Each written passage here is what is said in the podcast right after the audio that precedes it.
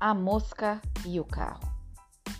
Uma mula puxava um carro pesado por uma estrada cheia de curvas e buracos. O seu esforço era imenso.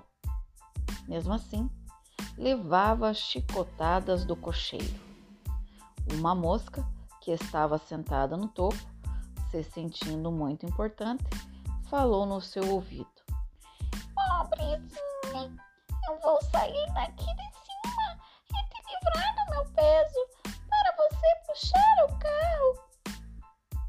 Moral da história: Assim como a mosca, muitas pessoas parecem ter uma visão grandiosa de si mesmas, que é absurda para quem as rodeia.